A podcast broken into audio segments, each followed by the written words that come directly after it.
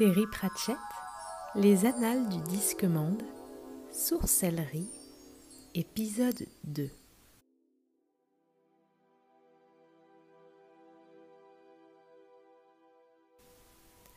Plus loin, le long du mur de l'université, un faible tintement se fit entendre lorsqu'un grappin se prit dans les pointes de fer qui en garnissaient le faîte.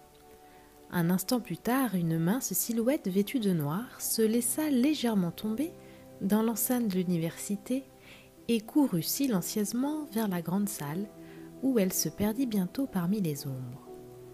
N'importe comment, personne ne l'aurait remarqué. De l'autre côté du campus, le sourcelier marchait vers l'entrée de l'université. Là où ses pieds touchaient les pavés, des étincelles bleues crépitaient et vaporisait la première rosée du soir. Il faisait très chaud. L'immense cheminée à l'extrémité sens direct de la grande salle était pour ainsi dire portée au rouge. Les mages sont volontiers frileux. Aussi la véritable fournaise des bûches ronflantes ramollissait-elle les bougies à six mètres de distance et cloquait-elle le vernis des longues tables. L'air au-dessus du banquet était bleu de fumée de tabac, une fumée qui se tortillait en des formes bizarres sous la pression de décharges perdues de magie. Sur la table centrale, la carcasse complète d'un cochon rôti avait l'air de reprocher qu'on ne lui ait pas laissé le temps de finir sa pomme avant de passer à la casserole, et la maquette de l'université sculptée dans le beurre s'affaissait tout doucement dans une flaque de graisse. La bière coulait à flot. Ici et là, des mages à la figure rouge braillaient joyeusement d'anciennes chansons à boire qui s'accompagnaient de claques sur les genoux et de Ho criés à tue-tête. La seule excuse à ce genre de débordement, c'est que les mages sont célibataires et qu'ils s'amusent comme ils peuvent. Une autre raison expliquait une telle atmosphère de convivialité. Personne ne cherchait à tuer qui que ce soit situation inhabituelle dans les cercles de magie. Les mages de haut niveau occupent une position dangereuse. Chaque mage essaye de déloger ses supérieurs tout en écrasant les doigts des collègues en dessous. Dire que la profession, par nature, fait preuve d'un esprit de compétition stimulant équivaut à reconnaître que les piranhas, par nature, se sentent souvent une petite dent. Quoi qu'il en soit, depuis que les grandes guerres thaumaturgiques ont rendu des régions entières du disque inhabitables, on leur a interdit de régler leurs différends au moyen de la magie, parce que c'était source de beaucoup de désagréments pour la population en général, et que de toute façon, on avait souvent du mal à désigner le vainqueur entre les taches de gras fumantes qui en résultaient. Aussi recourt-il au traditionnel poignard, poison subtil, scorpion dans les chaussures et traquenard déposilant avec pendule affûtée comme des rasoirs. La veille des petits dieux, cependant, il était très mal vu de tuer un collègue, et les mages se sentaient libres de laisser pendre leurs cheveux sans craindre qu'on ne s'en serve pour les étrangler. Le fauteuil de l'archichancelier était vide. La merlois dînait seule dans son cabinet, comme il sied à celui qu'avait élu les dieux au terme d'une discussion sérieuse avec les mages raisonnables de rang supérieur plus tôt dans la journée. Malgré ses 80 ans, il se sentait un peu nerveux et toucha à peine à son deuxième poulet. Dans quelques minutes, il allait lui falloir prononcer un discours. La Merlois avait, au temps de sa jeunesse, cherché la puissance en des lieux étranges, affronté des démons dans des octogrammes embrasés, regarder dans des dimensions que les hommes n'étaient pas censés connaître et même braver la commission des bourses de l'université invisible, mais rien dans les huit cercles du néant n'était plus affreux que deux cents visages interrogateurs levés vers lui dans la fumée des cigares. L'aéro allait bientôt venir le chercher. Il soupira, repoussa son pudding sans y goûter, traversa la pièce, s'arrêta devant le grand miroir et fouilla dans la poche de sa robe en quête de ses notes. Au bout d'un moment, il parvint à les mettre plus ou moins en ordre et s'éclaircit la gorge. Mes chers confrères, commença-t-il, Je ne puis vous dire combien. Hmm, combien les belles traditions de cette vénérable université me. Quand je vois autour de moi les portraits des archichanceliers aujourd'hui disparus. Hmm. Il marqua une pause, fit à nouveau le tri dans ses notes et repartit avec un peu plus de conviction. De me trouver ici ce soir me rappelle l'histoire du colporteur à trois jambes et des. Euh, des filles du marchand. Ce marchand, semble-t-il. On frappa à la porte. Entrez aboya-t-il, et il étudia soigneusement ses notes. Ce marchand marmonna-t-il. Ce marchand, oui, ce marchand avait trois filles. Je crois. Oui, trois, c'est ça. apparemment. Il regarda dans le miroir et se retourna. Il commença. Qui êtes-vous? Et découvrit qu'il y avait pire que prononcer un discours en fin de compte. La petite silhouette sombre qui se faufilait dans les couloirs déserts entendit le bruit et n'y prêta guère attention.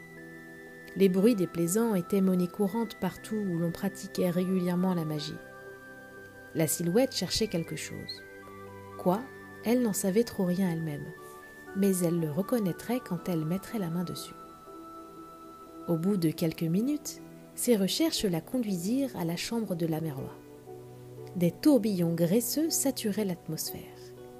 De petites particules de suie voltigeaient au gré des courants d'air et plusieurs traces de brûlures en forme de pieds marquaient le sol. La silhouette haussa les épaules. Inutile de chercher à comprendre ce qui se passait dans les chambres de mages. Elle eut la vision de ces multiples reflets dans le miroir brisé, rajusta son capuchon et reprit ses recherches. Comme attentive à des instructions intérieures, elle traversa la pièce à pas feutrés et s'arrêta devant la table où trônait une boîte en cuir, tout en hauteur, ronde et défraîchie. Elle s'en rapprocha sans bruit et souleva doucement le couvercle. La voix qui s'en échappa avait l'air de passer à travers plusieurs épaisseurs de tapis lorsqu'elle s'exclama. Quand même, qu'est-ce que vous fichiez? Je veux dire, comment ça se passait au début? Je veux dire, dans le temps, il y avait des vrais mages, pas toutes ces histoires de niveau. On y allait carrément. Et puis voilà, pan Un ou deux autres clients attablés dans la pénombre de la taverne, le tambour rafistolé, regardèrent vite autour d'eux en entendant le bruit. Des nouveaux en ville. Les habitués ne prenaient jamais garde aux bruits insolites, tels que gémissements ou déchirements douloureux de tendons. Dans certains quartiers d'Ankh-Morpok, non seulement la curiosité tuait le chat, mais elle le jetait de plus dans le fleuve, les pattes lestées de plomb. Les mains tremblotantes de Rincevent voltigèrent au-dessus de la collection de verres vides assemblés devant lui sur la table. Il avait presque oublié l'épisode des cancrelats. Encore un verre et il arriverait peut-être à oublier celui des matelas. Zing Une boule de feu Bzzz Disparu en fumée. Zing Oh, pardon. Le bibliothécaire mit prudemment ce qui restait de sa bière hors de portée des gesticulations de Rincevent. De la magie, ça? De la vraie? Le mage retint un renvoi. Oh Rincevent plongea le regard dans le fond mousseux de sa dernière bière, puis, avec une extrême prudence, des fois que le dessus de son crâne tomberait, il se pencha et en versa un peu dans une soucoupe pour le bagage qui se tenait tapis sous la table. Une bonne chose d'ailleurs. En général, le coffre mettait dans l'embarras. Il se glissait auprès des consommateurs et les terrorisait pour qu'ils lui donnent des chips. Il se demanda confusément où le cours de ses pensées était sorti de son lit. J'en étais où? Ouk suggéra le bibliothécaire. Ouais, la figure de Rincevent s'éclaira. On n'avait pas besoin de tous ces niveaux et de ces grades, tu sais. On avait des sources liées en ce temps-là. On se baladait dans le monde, on trouvait des sortilèges nouveaux et on vivait des aventures. Il trempa un doigt dans une flaque de bière et esquissa distraitement un dessin sur le bois taché et raflé de la table.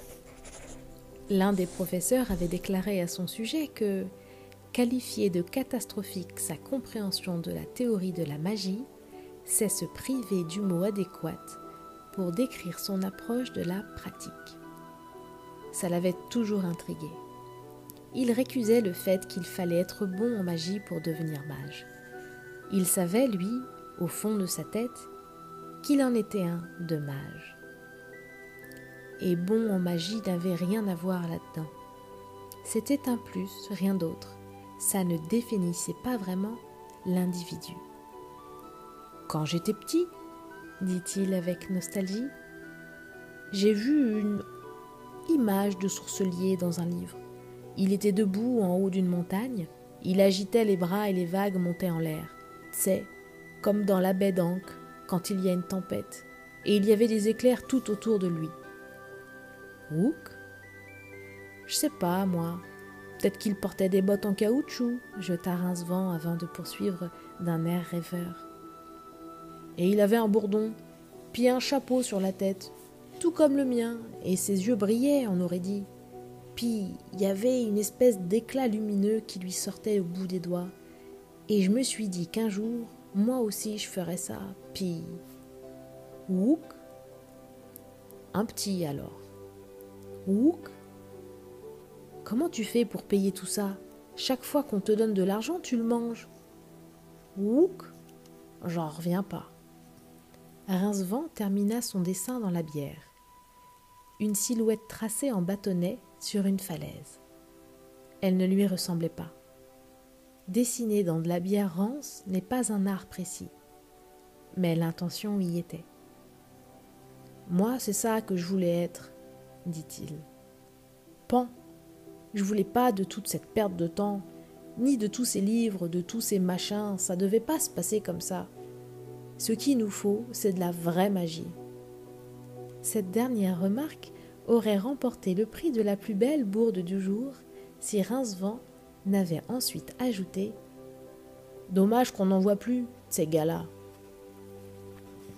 Duzinc donna des coups de sa cuillère sur la table. Il impressionnait dans sa robe de cérémonie au capuchon de pourpre de vermine du Conseil vénérable des voyants et sa ceinture jaune de mage de cinquième niveau. Il stagnait à son échelon depuis trois ans et attendait que l'un des 64 sixième niveaux libère un poste en allant se faire voir dans un monde meilleur. Il se sentait cependant de bonne humeur. Non seulement il venait de terminer un excellent repas, mais il gardait dans ses appartements une petite fiole d'un poison garanti indétectable qui, utilisé correctement, lui assurerait une promotion dans les mois à venir. La vie s'annonçait belle. La grosse horloge au bout de la salle frémit à l'approche des neuf heures. Le roulement de cuillère n'avait pas produit grand effet. Du zinc empoigna une chope d'étain et l'abattit violemment sur la table. Cher confrère cria-t-il. Et il approuva du chef lorsque le vacarme décrut. Merci. Levez-vous, je vous prie, pour la cérémonie des. Euh, des clés. Une vague de rire et un bourdonnement d'impatience lui répondirent lorsque les mages repoussèrent leurs bancs pour se mettre tant bien que mal debout. Les doubles portes de la salle étaient verrouillées, bloquées par trois barres. Un nouvel archichancelier devait demander trois fois à entrer avant qu'on ne les déverrouille, ce qui signifiait qu'il prenait ses fonctions avec le consentement de l'ensemble des mages. Ou quelque chose comme ça. Les origines de cette coutume se perdaient dans la nuit des temps, raison qui en valait une autre pour qu'on la conserve. Les conversations moururent. L'assemblée des mages ne quittait pas la porte des yeux. Il y eut un coup discret au battant. Va-t'en Va-t'en Va-t'en Va-t'en s'écrièrent les mages.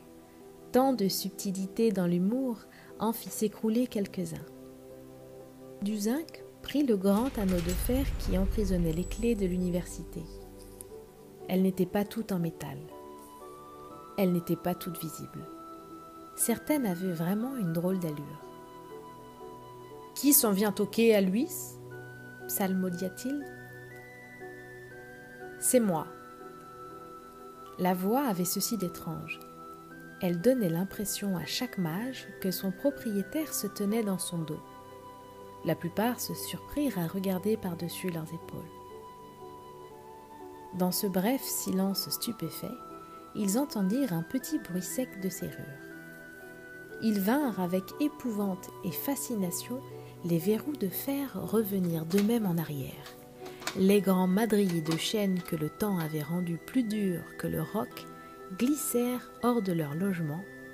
Les gonds rougeoyèrent, jaunirent, blanchirent puis explosèrent. Lentement, horriblement, inéluctablement, les portes basculèrent dans la salle. Une silhouette indistincte se dressa dans la fumée des gonfles. Putain, Verdurin fit un mage non loin. Vous avez fait fort Lorsque la silhouette s'avança à grands pas dans la lumière, ils constatèrent tous qu'il ne s'agissait pas de Verdurin Lamerlois, en fin de compte. Il était au moins plus petit d'une tête que tous les autres mages et portait une robe blanche toute simple. Il était aussi plus jeune de plusieurs décennies. Il paraissait âgé d'une dizaine d'années, et il tenait dans une main un bourdon nettement plus grand que lui. Dites, ce n'est pas un mage? Où est son capuchon alors? Où est son chapeau? L'étranger remonta le rang des mages, étonné pour s'arrêter devant la table principale. Duzinc baissa le regard sur une figure jeune et maigre, encadrée d'une masse de cheveux blonds, et surtout il le plongea dans deux yeux dorés qui luisaient de l'intérieur. Mais il sentit que ces yeux-là ne le regardaient pas. Ils avaient l'air de regarder un point situé à une dizaine de centimètres derrière sa tête. Duzinc eut l'impression de gêner et d'être superflu. Il retrouva sa dignité et se redressa de toute sa hauteur. Que veut dire tout hum, ceci? fit-il. Plutôt faible comme réaction, il devait le reconnaître, mais on aurait dit que la fixité du regard, incandescent, lui enlevait les mots de la mémoire. Je suis venu, répondit l'étranger. Venu? Venu pourquoi Pour prendre ma place. Où il est, mon siège? Tu es étudiant? demanda Duzinc avec colère. Comment tu t'appelles, jeune homme? Le gamin l'ignora et fit du regard le tour de l'assemblée. Qui c'est le mage le plus puissant ici? lança-t-il. Je veux le voir. Duzinc fit un signe de la tête. Deux appariteurs, qui se glissaient en crabe vers le nouveau venu depuis quelques minutes, apparurent à chacun de ses coudes. Sortez-le et jetez-le dans la rue, ordonna Duzinc. Les appariteurs, des costauds à la mine grave, approuvèrent du chef. Leurs mains, comme des régimes de bananes, empoignèrent les bras en tuyaux de pipe. Ton père le saura, dit sévèrement Duzinc. Il le sait déjà, répliqua le gamin. Il leva les yeux vers les deux hommes et haussa les épaules. Qu'est-ce qui se passe ici? Duzinc se retourna et vit Tordier et Cul de Bouc, chef de l'ordre de l'étoile d'argent. Si Duzinc donnait dans le longiligne, Cul de Bouc, lui, faisait dans la rondeur. Il ressemblait à un petit ballon captif qu'on aurait pour une quelconque raison drapé de velours bleu et de vermine en faisant leur moyenne, on aurait obtenu deux mages de taille normale. Malheureusement, Cul de Bouc appartenait à cette catégorie de gens qui se piquent de savoir s'y prendre avec les enfants. Il se pencha aussi bas que lui permettait son dîner et fourra une face rouge et poilue sous le nez du gamin. Qu'est-ce qui t'arrive, petit gars? Demanda-t-il. Cet enfant est entré ici de force parce qu'il veut, à ce qu'il dit, voir un mage puissant, fit Duzinc d'un ton désapprobateur. Duzinc détestait cordialement les enfants, ce qui expliquait peut-être pourquoi eux le trouvaient si fascinant. Pour l'instant, il s'empêchait avec succès de se poser des questions sur la porte. Pas de mal à ça, fit de. Tous les petits gars dignes de ce nom veulent devenir mages. Moi aussi, je voulais devenir mage quand j'étais petit gars. Pas vrai, petit gars? Vous êtes puissant, vous? demanda le gamin. Hmm. J'ai dit Vous êtes puissant? Vous êtes puissant comment? Puissant répéta Cul de Bouc. Il se releva, tripota sa ceinture de huitième niveau et cligna de l'œil à l'intention de Duzinc. Oh Assez puissant Plutôt puissant comme mage. D'accord, je vous défie. Montrez-moi votre meilleur tour de magie. Et quand je vous aurai battu, eh ben alors je serai archi-chancelier. Dis donc, espèce de petit effronté, commença Duzinc, mais sa protestation se perdit dans le rugissement de rire des autres mages. De Bouc se donna des claques sur les genoux, ou du moins aussi près de ses genoux qu'il le pouvait. Un duel, hein fit-il. Pas mal, hein Le duel est interdit. Vous le savez, objecta Duzinc. De toute façon, c'est parfaitement ridicule. Je ne sais pas qui a fait le coup des portes pour lui, mais je ne vais pas rester ici à vous regarder perdre votre temps. Allons, allons, Cul de Bouc. Comment tu t'appelles, petit gars? Thune. Thune, monsieur, aboya Duzinc. Bon, d'accord, Thune, fit de Bouc. Tu veux voir ce que je fais de mieux, hein? Oui, oui, monsieur, raboya Duzinc. Thune lui lança un regard lourd qui ne sciait pas, aussi vieux que le temps, le genre de regard qui se dort sur les rochers des îles volcaniques sans jamais se lasser. Duzinc sentit sa bouche s'assécher. Puis de Bouc avança les mains pour réclamer le silence. Puis, d'un grand geste théâtral, il roula la manche de son bras gauche et tendit les doigts. Les mages rassemblés l'observaient avec intérêt. Les huitièmes niveaux étaient en principe au-dessus des tours de magie. Ils passaient le plus clair de leur temps à méditer, généralement sur le prochain menu, et bien entendu à se préserver des attentions des confrères ambitieux du septième. Le spectacle méritait d'être vu. Cul de bouc sourit au gamin, lequel lui répondit par un regard qui se focalisa sur un point situé à une dizaine de centimètres derrière le crâne du vieux mage. Vaguement décontenancé, de bouc fléchit les doigts. Ce n'était soudain plus le jeu qu'il avait prévu, et il éprouva le besoin impérieux d'impressionner, vite remplacé par un vif sentiment de contrariété à l'idée de s'être laissé bêtement démonter. Je vais te montrer, avant de prendre une profonde respiration. Le jardin merveilleux de Maligrane. Des murmures montèrent des dîneurs. Quatre mages seulement dans toute l'histoire de l'université avaient jamais réussi le jardin en entier. La plupart étaient capables de créer les arbres et les fleurs, et quelques-uns les oiseaux. Ce n'était pas le sortilège le plus puissant, ils ne déplaçaient pas les montagnes, mais réaliser les menus détails contenus dans les syllabes complexes de Maligrane exigeait un savoir-faire très au point. Tu remarqueras, ajouta Cul de Bouc, rien dans ma manche. Ses lèvres commencèrent à remuer. Ses mains voltigèrent. Une flaque d'étincelles dorées lui grésilla dans une paume, s'éleva en courbe forma une vague sphère dont les détails se précisèrent peu à peu. D'après la légende, Maligrane, l'un des derniers vrais sourceliers, avait créé dans le jardin un petit univers personnel à fermeture automatique, hors du temps où il pouvait fumer tranquille et réfléchir un peu, loin des tracas du monde. Ce qui en soi constituait un mystère, car il était inconcevable pour tout mage qu'un être de la puissance d'un sourcelier pu avoir le moindre tracas ici-bas.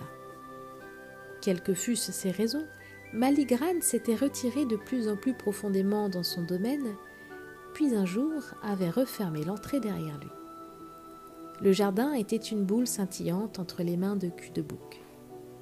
Les mages les plus proches se tordaient le cou, admiratifs par-dessus ses épaules, et leur regard plongeait dans une sphère d'une soixantaine de centimètres qui montrait un paysage délicat, parsemé de fleurs. Il y avait un lac au second plan, complet jusque dans les vaguelettes, et des montagnes violettes derrière une forêt de belle allure. De tout petits oiseaux comme des abeilles volaient d'arbre en arbre, et deux cerfs pas plus gros que des souris s'arrêtèrent de brouter pour dresser la tête et fixer Thune qui trouva à redire. Pas mal, donnez-le-moi. Il retira le globe impalpable des mains du mage et le leva. Pourquoi n'est-il pas plus gros? demanda-t-il. Cul de bouc s'épongea le front avec un mouchoir bordé de dentelle. Eh bien, fit-il faiblement, tellement abasourdi par le ton du gamin qu'il était incapable de se sentir offensé. Depuis le temps, l'efficacité du sortilège, c'est plutôt. Thune garda un moment la tête penchée de côté, comme s'il écoutait quelque chose. Puis il chuchota quelques syllabes et caressa la surface de la sphère. Elle se dilata. Un instant jouait entre les mains du garçon, l'instant suivant, les mages se retrouvèrent les pieds dans l'herbe fraîche, d'une prairie ombragée descendant vers le lac. Un vent léger soufflait des montagnes, il embaumait le thym et le foin. Le ciel était d'un bleu profond, teinté de violet au zénith. Les cerfs observèrent les nouveaux venus d'un œil méfiant depuis leur pâture sous les arbres. Du zinc baissa les yeux de saisissement. Un pan lui picorait les lacets de chaussures commença-t-il sans aller plus loin. Thune tenait toujours une sphère, une sphère remplie d'air. À l'intérieur déformé, comme vu à travers un objectif à 180 degrés ou un cul de bouteille, on reconnaissait la grande salle de l'université invisible. Le gamin regarda les arbres autour de lui, plissa les yeux d'un air songeur en direction des montagnes coiffées de neige au loin, et hocha la tête à l'intention des hommes étonnés. Pas mal, dit-il. Faudra que je revienne ici.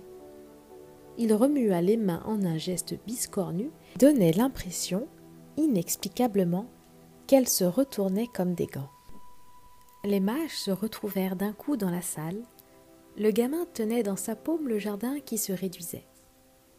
Dans un silence lourd, accablé, il le remit dans les mains de cul de bouc et déclara C'était très intéressant. Maintenant, moi, je vais faire de la magie. Il leva les bras, fixa cul de bouc et le fit disparaître. Ce qui déclencha le chahut, comme c'est souvent le cas dans de telles occasions. En son centre se tenait une, parfaitement calme, environnée d'un nuage grossissant de fumée graisseuse. Ignorant le tumulte, Duzing se pencha lentement et, avec une extrême prudence, ramassa une plume de pan par terre.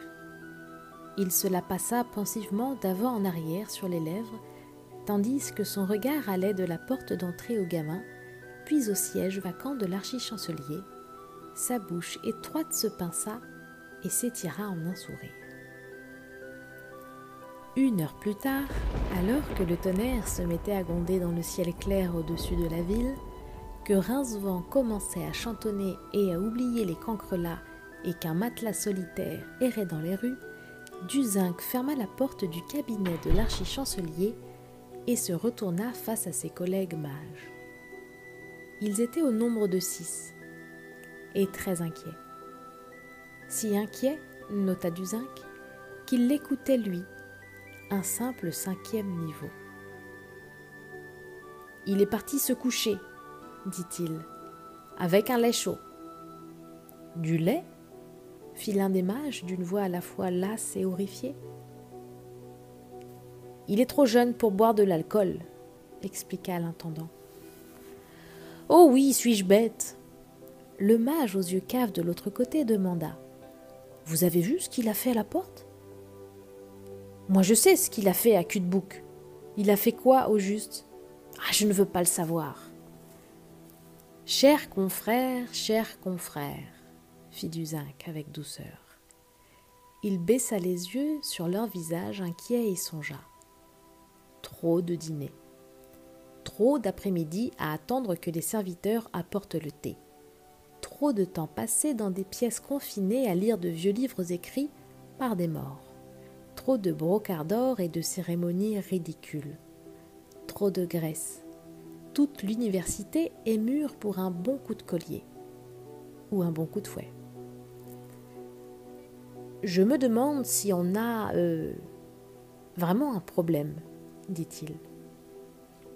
Saucienderment, des sages de l'ombre inconnue, cogna du poing sur la table. Juste ciel, mon vieux jeta-t-il. Un enfant s'amène chez nous, surgit de la nuit, il triomphe de deux des meilleurs éléments de l'université, s'installe dans le siège de l'archichancelier, et vous, vous vous demandez si on a un problème. Ce gamin, c'est un mage né. D'après ce qu'on a vu ce soir, personne sur le disque n'est de taille à l'affronter. Pourquoi l'affronter? fit Duzinc d'une voix mesurée. Parce qu'il est plus puissant que nous. Oui. Auprès de la voix de Duzinc, une plaque de verre aurait ressemblé à un chanfray labouré, du miel à du gravier. Il va sans dire. Saucien hésitait. Duzinc l'encouragea d'un sourire. Hmm. Le humeur était Marmeric Cardan, chef des poudres aux yeux. Il joignit ses doigts en baguet et en clocher, par-dessus lequel il étudia Duzinc d'un regard perçant. L'intendant le détestait copieusement. Il nourrissait de sérieux doutes sur l'intelligence de l'homme. Il la devinait brillante. Il sentait derrière ses bajoux craquelés de coupe rose un esprit où des petits rouages impeccablement astiqués tournaient à plein régime. Il n'a pas l'air trop désireux de se servir de ce pouvoir, dit Cardan. Cul de bouc et Verdurin, vous en faites quoi? Réaction puérile de dépit, répondit Cardan. Les regards subjugués des autres mages allaient de Cardan à l'intendant. Ils avaient conscience qu'il se passait quelque chose et n'arrivaient pas à mettre le doigt dessus. La raison pour laquelle les mages ne dirigeaient pas le disque était toute bête. Tenez un bout de corde à deux mages, et ils tireront instinctivement dans deux directions opposées. Quelque chose dans leur gène ou leur formation les pousse à prendre une attitude envers l'entraide mutuelle qui aurait fait ressembler à une fourmi ouvrière un vieil éléphant mâle affligé d'une rage de dents en phase terminale. Du zinc avança les mains. Cher confrère, redit-il, ne voyez-vous pas ce qui s'est passé? Voici un jeune garçon doué, peut-être élevé dans la solitude d'une campagne euh, inculte, et qui, sentant l'appel ancestral de la magie dans sa chair, a entrepris un long voyage à travers des contrées accidentées, affronté on ne sait quel péril et est enfin parvenu à destination, seul, effrayé, dans l'unique souci de se placer sous notre influence bénéfique, à nous, ses professeurs, qui formeront, qui guideront ses talents. Qui sommes-nous pour le rejeter dans le, vent hivernal pour nous dérober à ses... Le discours fut interrompu par Saucien qui se moucha. On n'est pas en hiver, fit l'un des autres mages d'un ton égal, et il fait plutôt bon ce soir. Dans des conditions climatiques de printemps dangereusement variables, gronda Duzinc. Et maudit serait l'homme qui manquerait euh, en un tel moment. C'est presque l'été. Cardan se frotta l'aile du nez d'un air songeur. Le gamin a un bourdon, dit-il. Qui le lui a donné? Vous lui avez demandé? Non, fit Duzinc qui lançait toujours des regards furibards au contradicteur almanachien. Cardan entreprit d'étudier ses ongles d'une manière que Duzinc estima éloquente. Bah, problème ou pas, je suis sûr que ça peut attendre demain, dit-il d'une voix que Duzinc jugea exagérément ennuyée. Grand Dieu, il a volatilisé cul de bouc, dit Saucien. Et il paraît qu'il ne reste que de la suie dans la chambre de Verdurin. Ils ont peut-être fait des idiots, dit doucement Cardan. Je suis certain, cher confrère, que vous, vous ne laisseriez pas un méchant gringalet vous vaincre dans votre art, hein? Saucien hésita. Bon, euh, fit-il, non. Évidemment non. Il regarda le sourire innocent de Cardan et toussa bruyamment.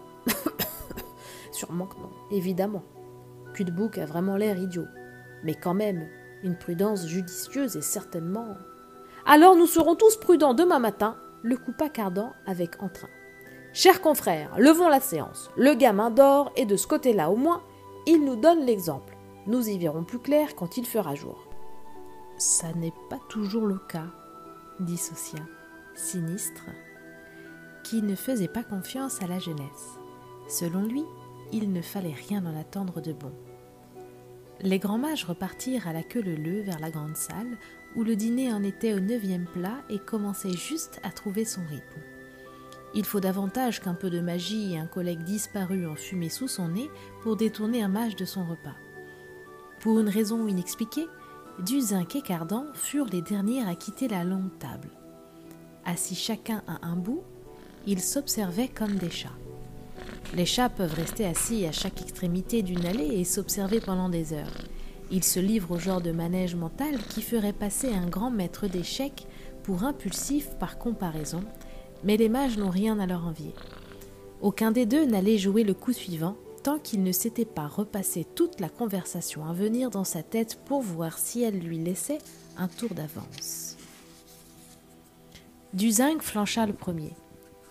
Tous les mages sont frères dit-il. Nous devrions nous faire confiance. J'ai des renseignements. Je sais, fit Cardan. Vous savez qui est le gamin. Les lèvres de Duzinc remuèrent en silence tandis qu'il essayait de prévoir les répliques ultérieures. Rien ne vous le certifie, dit-il au bout d'un moment. Mon cher Duzinc, vous rougissez quand vous dites la vérité par mégarde. Je n'ai pas rougi, Justement, fit Cardan. D'accord, concéda Duzinc.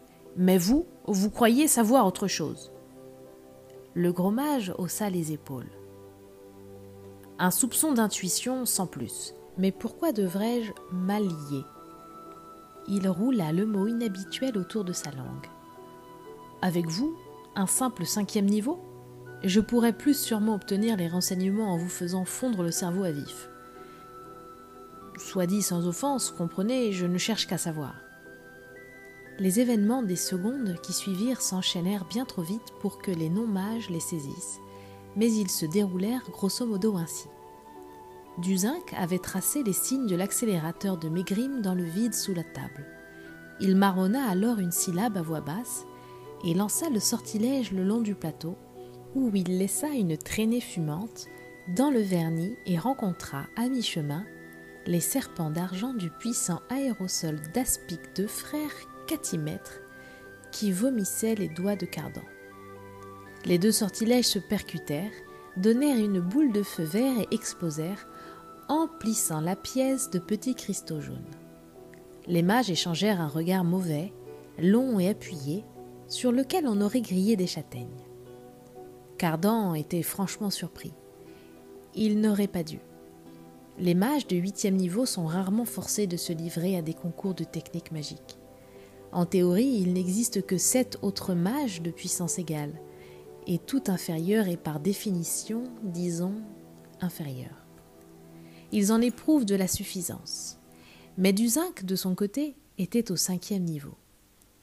C'est peut-être dur en haut de l'échelle et probablement encore plus dur tout en bas, mais entre les deux, ça l'est tellement qu'on pourrait s'en servir pour ferrer les chevaux. À ce stade, tous les sans-espoir, les paresseux, les imbéciles et les carrément malchanceux ont été éliminés, le terrain est dégagé et chaque mage se retrouve seul, cerné de tous côtés d'ennemis mortels.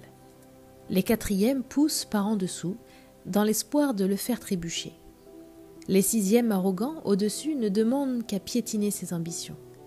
Et bien entendu, tout autour, les collègues cinquièmes n'attendent qu'une occasion de réduire un peu de concurrence. Et qui n'avance pas recule. Les mages de cinquième niveau sont vicieux et coriaces.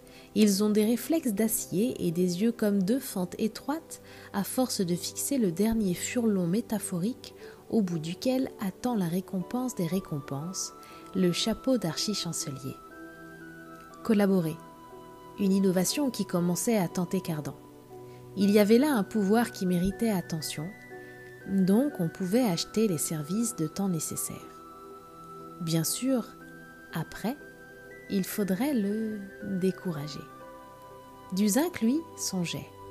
Patronage. Il avait entendu employer le terme, quoique jamais dans l'université, et il savait qu'il s'agissait pour ceux du dessus de vous faire la courte échelle. Évidemment, aucun mage n'imaginait en temps normal de faire la courte échelle à un collègue à moins de vouloir le surprendre au pied levé. La simple idée d'encourager véritablement un concurrent mais d'un autre côté, ce vieil imbécile pourrait lui être utile un moment. Et après, ma foi. Ils se regardaient l'un l'autre avec une même admiration réticente et une défiance totale, mais au moins, c'était une défiance sur laquelle chacun savait pouvoir compter. Jusqu'à après. Il s'appelle Thune, dit Duzinc. Il prétend que son père, lui, s'appelle Ipslor. Je me demande combien il a de frères, fit Cardan. Je vous demande pardon? On n'a pas vu de magie comme ça dans cette université depuis des siècles, peut-être même des millénaires. Je n'en ai jamais entendu parler que dans les livres. On a banni un Ipslor il y a trente ans. D'après les archives, il s'est marié. J'imagine qu'il a eu des fils. Euh, ils doivent être mages. Mais je ne comprends pas comment. Ce n'était pas de la magie, c'était de la sorcellerie, dit Cardan, qui se renversa de son fauteuil. Duzinc le considéra par-dessus les bulles du vernis. De la sorcellerie? Le huitième fils d'un mage serait un sourcelier. Je ne savais pas ça, moi. On ne le crie pas sur les toits. Oui, mais les sourceliers, ça remonte loin. Je veux dire, la magie était beaucoup plus forte en ce temps-là. Hmm. Les hommes étaient différents.